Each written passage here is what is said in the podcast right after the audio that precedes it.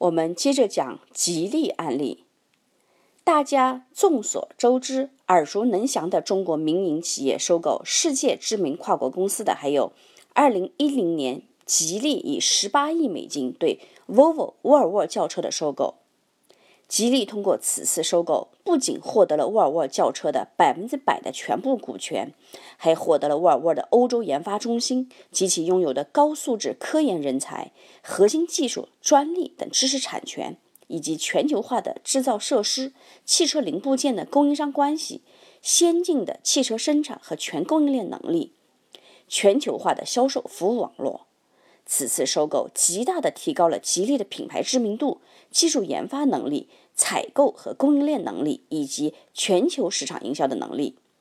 通过并购后七年的努力，吉利和 Volvo 品牌都取得巨大成功。二零一七年，沃尔沃全球销量超过五十七万辆，连续四年高速增长，并创历史新高，营业额达到两千一百零九亿瑞典克朗，比二零一六年增长百分之十六点六。Vivo 从并购前的亏损到2017年营业利润达到创纪录的141亿瑞典法郎，同比增长27.7%，百分之27.7%，盈利利润率达到百分之6.7%。而作为收购方的吉利同样取得了傲人的成绩。2017年，吉利汽车销量124.7万辆，同比增长百分之63%，销售收入达到927.6亿元。与二零一六年相比，增长了百分之七十三，净利润一百零七亿元，实现了百分之一百零八的增长。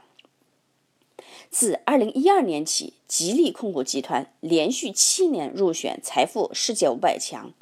二零一八年以四百一十二亿美元营收位列第二百六十七名，较去年上升了七十六位，是中国大陆唯一一家上榜的民营车企。二零一八年六月二十八日，吉利控股再次完成了对沃尔沃集团控股权的收购，正式拥有沃尔沃集团八千八百四十七万股的 A 股股票和七千八百七十七万股的 B 股股票，成为沃尔沃集团第一大持股股东，并拥有第二大投票权。如今的吉利正走在全球化主流汽车集团的路上。我们再讲一讲海尔案例。二零一六年六月六日，海尔以五十四亿美元的价格收购了美国机翼通用电气的家电业务。二零一七年并购后的一年，机翼家电业务取得过去十年来最好的业绩，销售收入增长百分之六，远超行业平均水平，利润更是增长了百分之二十二。显然，这场收购也是一个双赢的喜人画面。海尔通过并购获得了机翼在家电行业的经验、品牌影响力和极具竞争力的行业地位，还有机翼领先的研发水平和技术、强大的战略营销网络和世界级的物流分拨能力，以及机翼国际化的管理团队和跨国企业的管理经验。通过双品牌战略，选择性的吸收彼此的优势和能力，海尔和机翼都在对方市场获得快速渗透和发展。海尔除了获得大量北美主流家电产品的市场客户，还获得北美生产制造的供应链体系，包括配套设施完善、生产技术先进、管理模式领先的九个生产基地。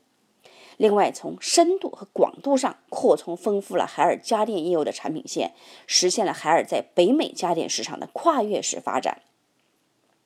海尔结合自身优势与机遇整合，发挥协同效应，搭建起全球采购协同平台、全球研发协同平台和全球供应链物流平台，增强海外市场的业务能力，提升海尔整体的海外运营能力。通过规模优势、质量提升、新产品开发能力、采购议价能力，实现了销售收入和规模降本的协同效应，进而进一步提升整个集团公司的经营效益和可持续发展的能力。海尔借助机翼的全球品牌效应和国际销售经验，迅速开拓和占领欧洲、澳洲、日韩等新兴市场。等新市场，进一步推动了国际化战略的实现和全球市场的竞争力，全球化的步伐越走越广。并购的优势。二零一八年九月二十八日，中国商务部、国家统计局、国家外汇管理局联合发布《二零一七年度中国对外直接投资统计公报》，显示，二零一七年中国已成为当今世界第三大投资国，投资规模仅次于美国、日本。中国企业的海外并购热潮自二零一六年起略有降温回调，原因其一是中国政府在对外直接投资，尤其是并购政策上的态度发生转转变；其二是并购案的目标国家对中国企业的反应，并购将面临更加严格的交易审查，并购可能会激起贸易保护主义态度，卖方尤其是美国和欧盟会对此疑虑重重。毋庸置疑的是。制造企业已经成为海外并购的最大受益者之一，既满足了产业升级、全球化扩张的战略需要，还可以获得实实在在的利益。通过收购或并购，获得技术、市场、供应链等资源整合的优势，产生协同作用和规模效应，给企业带来更多营收，降低了更多成本，还提高了管理效率和水平。成功并购的好处是不言而喻的。从以上这些案例不难看出，这些企业在收购或并购之前，在中国市场已经取得巨大成功；收购之后，这些企业通过发扬光大自身的优势，整合全球资源，扩大自身发展的空间，成为全球化的跨国公司。所以，万里长征第一步，企业还是要先做好自己，成为中国的强手，才有机会成为世界的强手。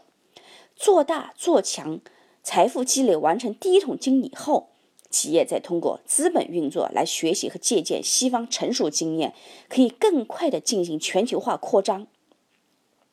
期待更多的中国优秀企业透过海外并购，在全球化浪潮中占领制高点，获得全球化大规模经济的资源配置、全产业链布局和供应链体系，赢得巨量的市场红利和战略市场地位。